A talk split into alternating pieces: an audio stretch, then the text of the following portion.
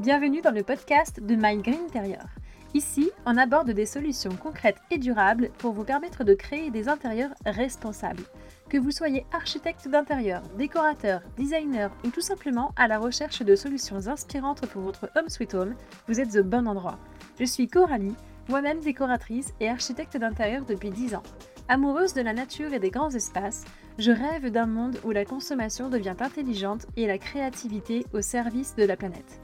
Vous êtes prêts à faire rimer beau avec durable? C'est parti pour un nouvel épisode Hello les greeners J'espère que vous êtes en forme cette semaine, puisque je reçois Manon de Valterio, qui va nous raconter un petit peu l'histoire du déchet alimentaire devenu matériau.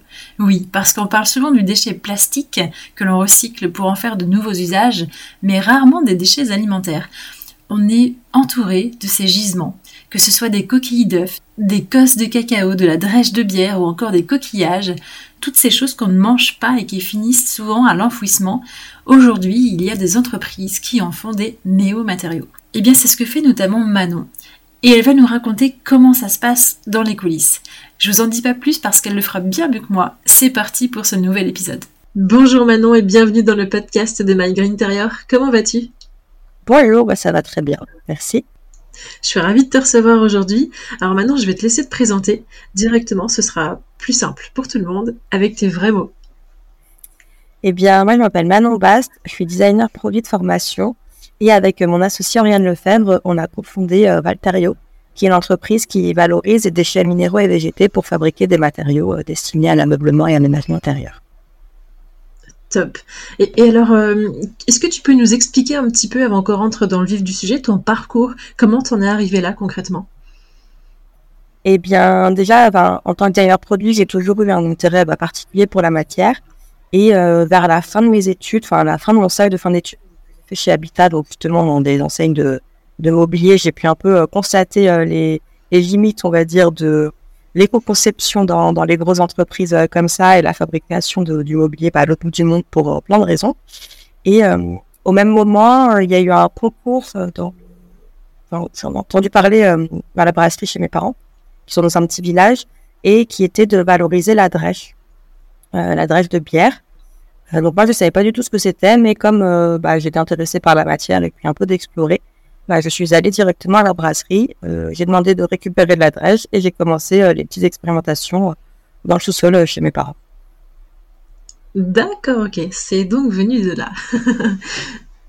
et, alors, donc, tu as découvert la drèche il y a quelques années de ça maintenant, hein, qui fut un petit peu l'aventure de Valterio finalement.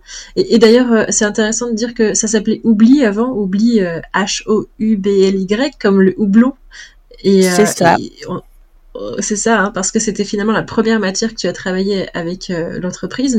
Mais, comment euh, t'es venu l'idée qu'à partir de cette drèche-là, tu pouvais créer un matériau qui concrètement pouvait aussi devenir du, meuble ou de l'objet déco? Quelle a été l'étape de, réflexion pour te dire de ça, on arrive à là?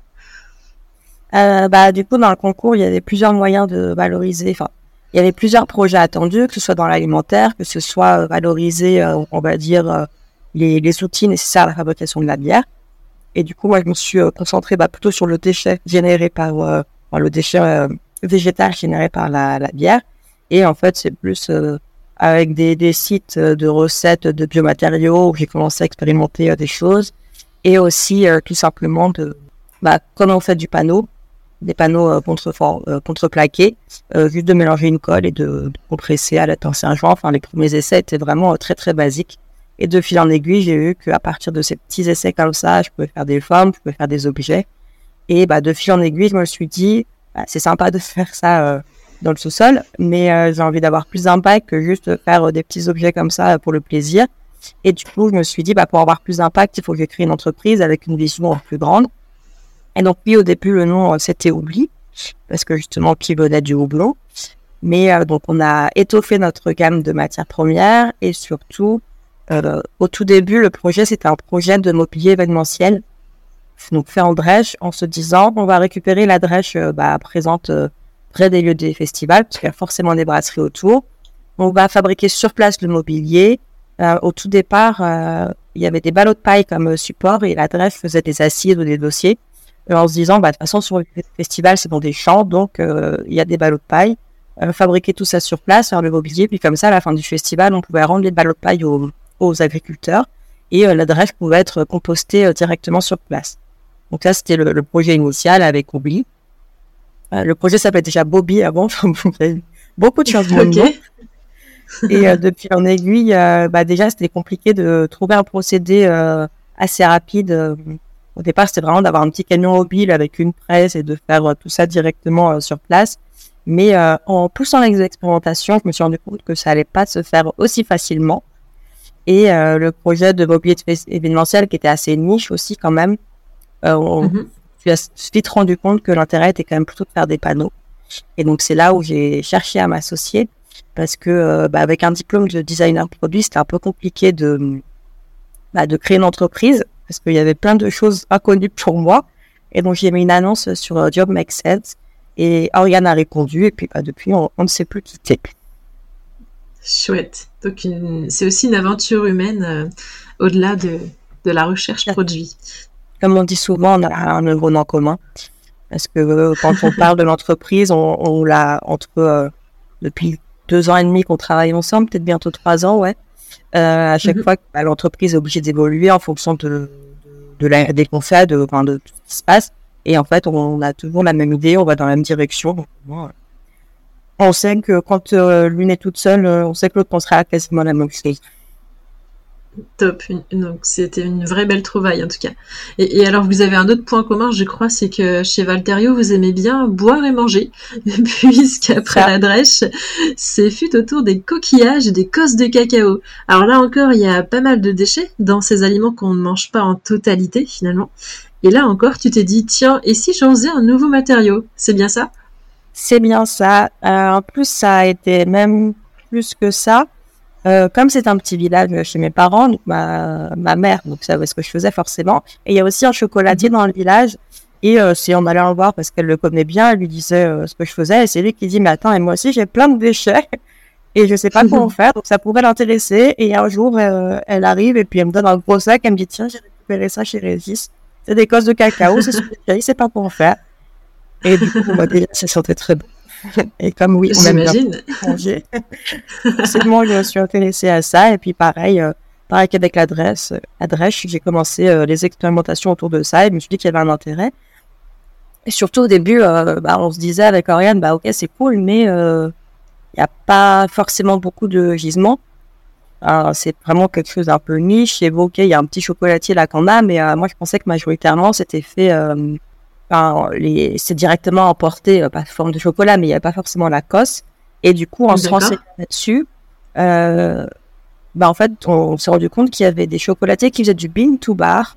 Donc, le bean to bar, en fait, c'est de bah, d'acheter directement la, la fève de cacao et de la torréfier euh, dans leurs ateliers pour euh, faire le gruau. Et du coup, en fait, à un niveau, on fait la torréfaction, donc on va chauffer la fève au four et après, on va passer dans une machine qui va séparer donc l'écorce, donc la cosse de cacao et, euh, et la fève. Enfin, et la fève. La partie avec laquelle on va faire le chocolat. Et du coup, c'est vraiment euh, quelque chose qui est assez euh, commun. On a trouvé plein de chocolatiers à Paris et en Ile-de-France qui en font. Et dans le reste de la France aussi, il y en a. Donc, on s'est dit, bah, si c'est intéressant au début, alors c'est pas du tout un déchet qu'on va faire venir d'ailleurs. C'est vraiment un déchet qui est produit bah, sur place.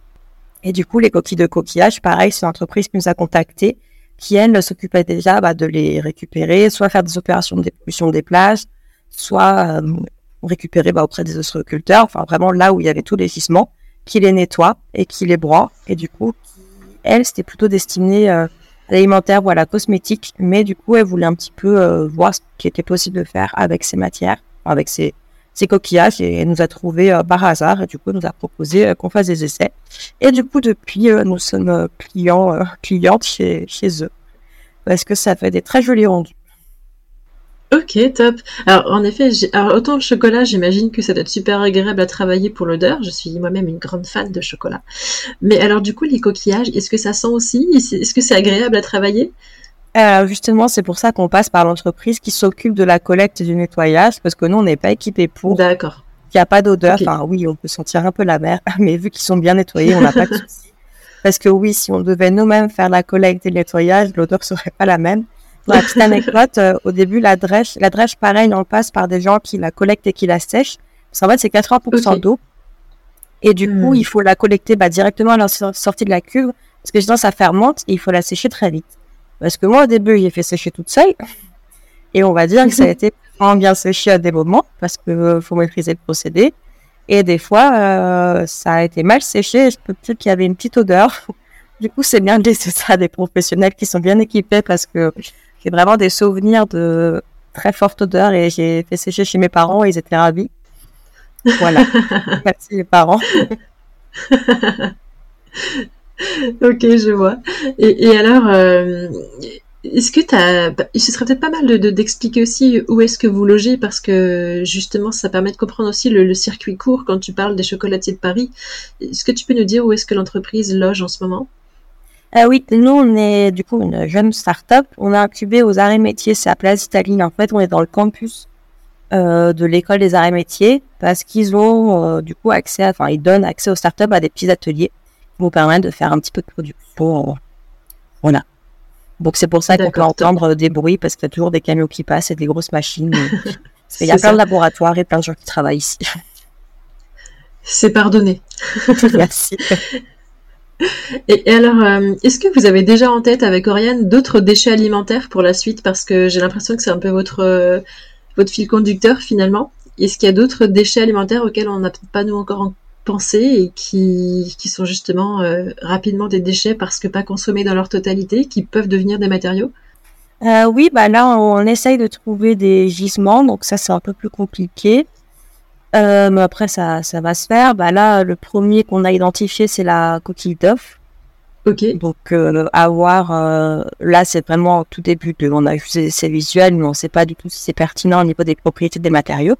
D'accord. Mais euh, il y a la coquille d'œuf. Et en fait, après, tout ce qui va être euh, déchets alimentaires, euh, que ce soit pelure de patates, euh, de pommes de terre, euh, il y a du marc de tomate. En fait, tout fruit ou légume qui peut être utilisé dans la transformation de produits finis par l'alimentaire est un déchet euh, techniquement. Après, il y a Mhm. beaucoup de choses qui peuvent être postées, etc. Mais euh, au final, on voit qu'il y a de la demande de gens qui veulent le valoriser. Le mot, à la recherche justement de, de, de ces, de ces gisements-là. Après, le problème qu'on a, bah, comme avec la drèche, en fait, c'est qu'il y a beaucoup de déchets où il faut, enfin, il faut qu'ils soient traités, séchés. On peut pas non plus euh, s'approvisionner n'importe comment. C'est Oui. pour ça qu'il nous faut forcer un partenaire euh, tant qu'on n'est pas en mesure de faire le traitement nous-mêmes. Et ce sera pas tout de suite, donc. euh, D'accord, ça marche. et oui, j'ai pas trop trop de noms en tête parce qu'on n'a pas encore tout sécurisé, mais euh, idéalement, on en aurait plus. Ok, intéressant. Et, donc toi, tu es designer. Oriane est plutôt orientée stratégie marketing. C'est vraiment votre complémentarité.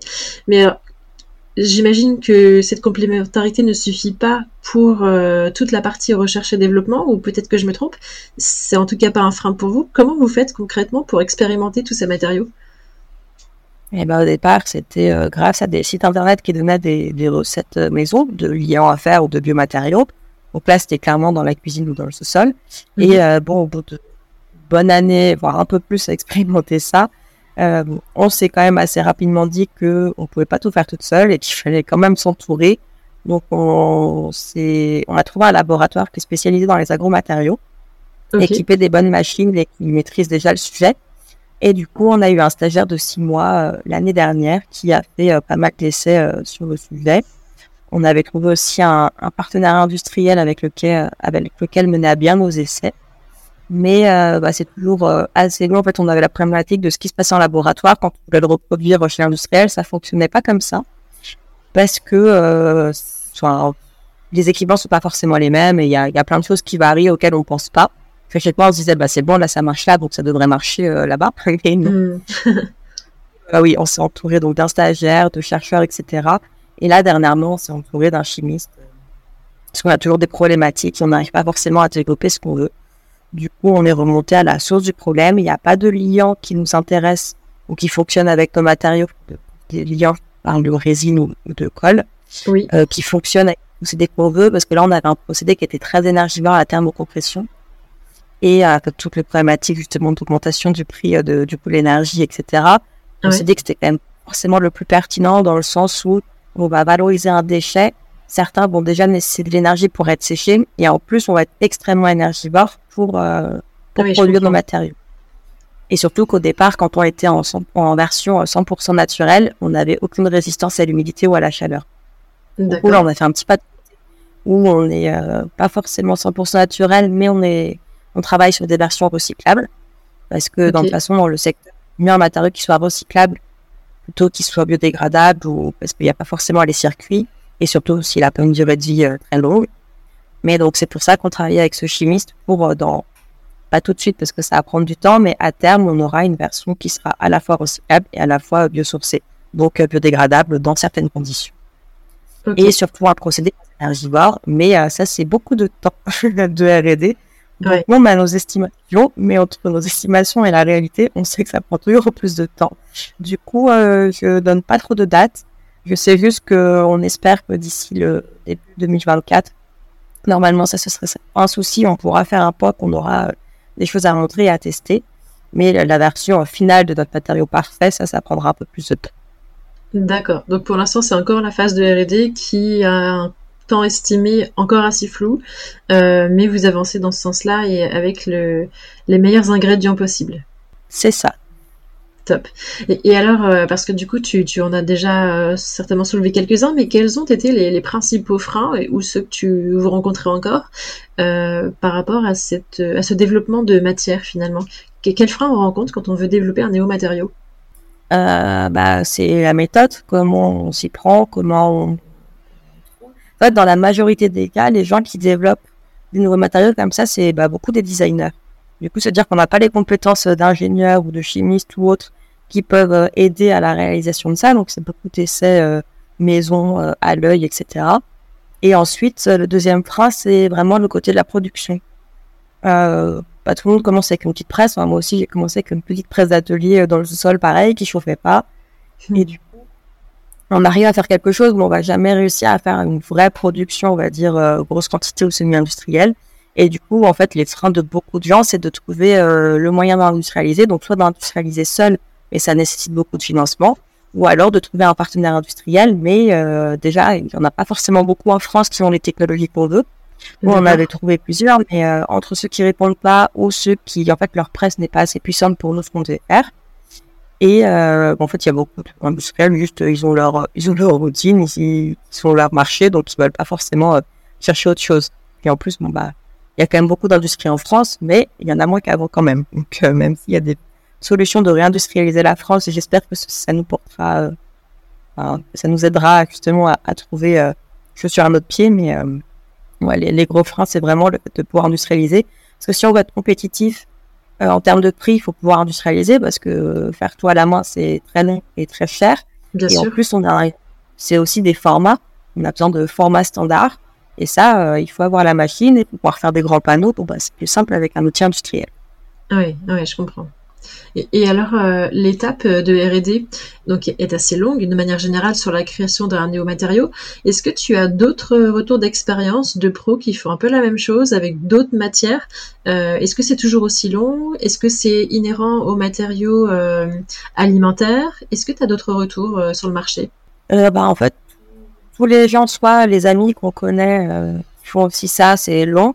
Donc, il y a des gens qui sont soit plus avancés que nous parce qu'ils ont débuté il y a plus longtemps, soit qu'ils ont ils n'ont pas forcément le même procédé. Donc, il y a des procédés qui permettent de faire ça de manière un peu plus simple, même si euh, je dis simple, mais bon, ça reste quand même assez complexe. Mais euh, dans tous les cas, euh, ouais, c'est super long et je pense que c'est même encore plus long dans des grandes entreprises parce qu'il y a beaucoup de projets en fait qui tombent à l'eau. Parce que nous, encore, on est une start-up, donc on peut se débrouiller euh, à droite à gauche, de faire un peu nous-mêmes. Mais dès que c'est une grande entreprise, il y a beaucoup trop d'échelons à passer, de choses à valider et c'est encore plus complexe. C'est pour ça que pour les nouveaux matériaux, je pense que les startups ont quand même un avantage euh, enfin, au niveau compétitivité de pouvoir euh, faire ce qu'elles veulent déjà et euh, d'arriver un peu plus vite sur le marché. Mais après, il y a la problématique de quantité de production, de coûts, etc. Donc, bon, il n'y a pas de, meilleure solution. Mais oui, dans l'ensemble, la R&D, euh, en fait, il y a des gens, des professionnels, enfin, tout ce qui se passe en laboratoire, on peut nous dire, ça peut mettre 10 ans à sortir. On a travaillé avec un fournisseur de résine, donc une résine pareil, 100% naturelle, enfin une colle faite en France, euh, biodégradable, tout, compostable, tout ce qu'on veut. Bon, ça Ok. fonctionnait pas comme on voulait. Et eux, ils avaient déposé des brevets et c'était 10 ans de R&D. Et là, nous, on a commencé à travailler avec eux. Bon, on travaille plus avec, mais il y a un ou deux ans. Et ils sortaient à peine euh, les versions laboratoires. Ils pouvaient à peine nous faire suffisamment de résine pour faire des essais industriels. Enfin, euh, et ça fait 10 ans qu'ils étaient sur le sujet, quoi. Donc, euh, c'est très long. Oui, c'est extrêmement long en effet. Il faut vraiment s'accrocher. J'imagine qu'en format ah. start-up, vous avez pour l'instant des, des, financements euh, d'innovation euh, qui vous permettent euh, d'injecter un petit peu de finances dans la R&D, histoire de survivre à cette étape-là? Bah, on a eu beaucoup de mal à avoir les financements pour la R&D justement. Donc heureusement, on a eu le soutien de Valdélia qui nous a financé notre premier stagiaire. Et en fait, si on est rentré à l'école des arts et métiers, du coup à l'incubateur, c'était pour avoir un prêt d'honneur. Parce que souvent, les prêts d'honneur dans les autres euh, dispositifs d'accompagnement, on peut en avoir, c'est un prêt bancaire. Sauf que pour la R&D, nous, c'est pas un prêt bancaire pour acheter une machine qu'il nous faut, mais c'est euh, payer euh, soit des chercheurs, payer des essais, ce genre de choses. Ok. Et c'était jamais compatible. Et du coup, là, aux et métiers, bah, justement, c'est des gens qui font de l'innovation, donc ils ont, connaissent les problématiques. Et du coup, on a pu avoir un prêt d'honneur beaucoup plus conséquent qui nous a permis de débloquer bah, le premier financement de la BPI. D'accord, ok. C'est un peu euh, le serpent qui se mord la queue généralement ces étapes de financement. C'est clairement ça. on pouvait plus à un moment on se disait on va jamais y arriver. Les gens nous disaient on vous donnerait de l'argent quand votre produit sortira de l'usine. Oui, mais c'est pour le sortir de l'usine qu'on a besoin d'argent. Euh, D'où le, le, POC euh, attendu si début janvier, c'est ça, pour aller un peu plus loin dans ces étapes-là, j'imagine. Hmm, ok. Tout à fait.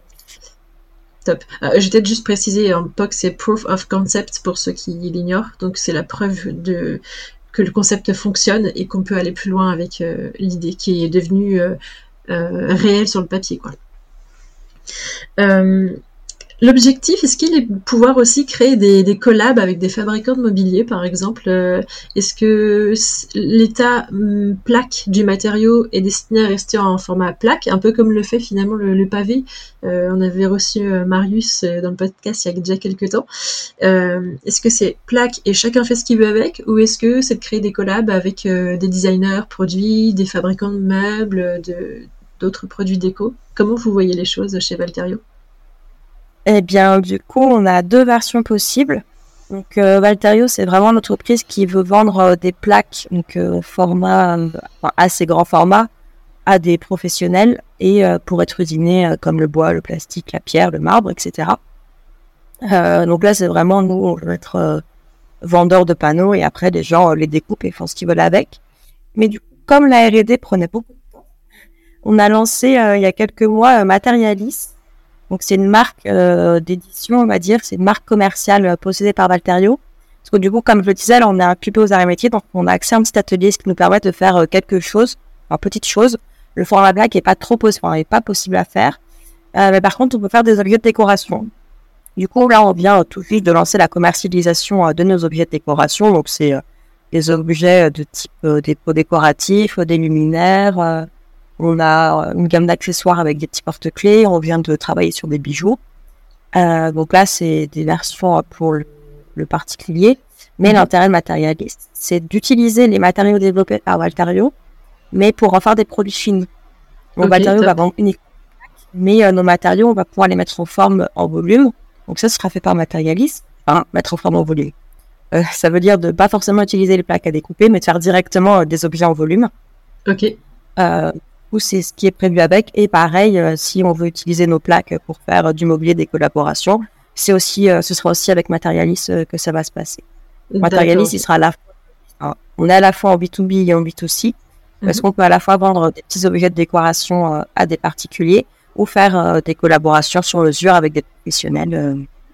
La dernière, enfin, le, dernièrement, on a pu exposer à, à Maison Objet. On était présente sur un stand avec bouture d'objets donc elle qui fait justement, c'est une maison d'édition euh, qui travaille avec des matériaux euh, innovants. Et du coup, elle avait déjà un photo fort euh, avec notre matière qu'elle voulait faire, enfin, tester avec la nôtre. Du coup, elle nous a donné son moule et je lui ai fait sa pièce pour tester et voir ce que ça donnait. Super, top. Donc après, c'est là aussi que prend tout son sens ton, ton métier de designer, encore plus que sur le matériau. c'est ça, j'avais un peu oublié la partie dessin, design et ce genre de on était vraiment focus à aider et comment lancer une entreprise? Et donc là, ça fait plaisir. C'est quelques mois que je retrouve. Le côté créatif. C'est ça. Ça fait du bien. J'imagine. Super. Bien, c'est de, de, belles, euh, de belles choses, en tout cas, de belles promesses pour l'avenir. Alors, quel mot est-ce que tu voudrais faire passer aux prescripteurs, du coup? Parce que euh, là, on, en est à l'étape où la R&D arrive un petit peu à, à la dernière euh, étape, finalement, à l'étape finale du, du concept matériau. Tu as déjà commencé à faire des choses avec ce matériau grâce à Materialis tu vas pouvoir t'adresser avec ça au prescripteur. Est-ce que tu as un message à faire passer euh, puisque c'est notre cible principale? Dis-nous tout. Eh bien, bah, pour tous les prescripteurs qui nous écoutent, euh, nous, on a deux pistes qui peuvent euh, vous intéresser, qui nous intéressent. C'est de soit faire un POC avec nos matériaux, donc plutôt quand on aura nos plaques, pour faire des essais donc de d'assises, de tables, de plateaux de table, ce genre de choses. Donc ça, si vous avez des projets, si vous êtes prêt à tester un nouveau matériau, bah, n'hésitez pas à nous contacter. Et après, euh, si vous avez des collaborations ou des, idées d'objets en tête euh, qu'on pourrait réaliser, nous, euh, le type objet en volume, des luminaires, des vases, des décorations, etc. Pareil, on a une petite capacité de production, mais on peut faire de belles choses. Super. Moi, je rêve d'un objet qui sent bon le chocolat. Alors là, il sent plus le chocolat. sinon, ça un peu Ok. Et, alors, qu'est-ce qu'on peut te souhaiter? Qu'est-ce qu'on peut vous souhaiter à toutes les deux et à Valterio, à Materialis euh, pour, euh, pour la suite? Est-ce que vous avez des projets que tu souhaiterais partager avec nous? Bah là, ce qu'on peut nous souhaiter euh, avec Valterio, c'est de trouver un industriel qui voudra bien nous suivre sur le développement de nos panneaux. on va bientôt commencer à chercher parce qu'on arrive à, au moment où on a de quoi convaincre et on sait comment mettre en œuvre nos matériaux, mais on a besoin de, du soutien d'un industriel qui serait prêt à se lancer dans, dans un projet euh, comme le nôtre. Ok, bon, à bon entendeur alors. voilà. Super, bah écoute Manon, je te remercie beaucoup pour, euh, pour, ce, pour cet exercice, de t'être prêté au jeu du micro. Euh, j'espère vraiment que vous allez rapidement pouvoir mettre sur pied toutes ces belles choses. Et belle continuation. Merci à nous avoir accueillis. Et puis oui, on est sur la bonne lancée, on va dire, on, ne lâche pas. Et oui, je pense que l'année 2024 devrait nous réserver de belles surprises. Je suivrai ça avec beaucoup d'attention en tout cas. Merci beaucoup. Je te dis à bientôt. À bientôt, merci. Salut. Salut. Et voilà les amis, l'épisode touche à sa fin. J'espère que vous aurez appris de belles choses. En tout cas, moi c'est le cas. Je me dis qu'il y a vraiment euh, des gisements partout autour de nous auxquels on ne pense pas forcément et qui aujourd'hui, peut-être encore demain, je suis sûre même, deviendront des, des, matériaux, des choses qui vont réintégrer nos intérieurs et qui ne seront plus forcément destinées à l'enfouissement. Donc bravo à ces entreprises qui décident d'en faire quelque chose comme Valterio et peut-être que vous vous demandez d'ailleurs à quoi cela peut-il bien ressembler. Alors je vous invite comme d'habitude à poursuivre votre découverte via le post LinkedIn et Instagram de l'épisode où vous allez pouvoir retrouver des photos des plaques mais surtout des produits finis de Materialis. Voilà, je vous invite également à laisser un commentaire, un like, un partage pour cet épisode pour que la démarche prenne sens et qu'un maximum de professionnels nous rejoignent. Je vous dis à très vite pour un nouvel épisode et passez une belle semaine.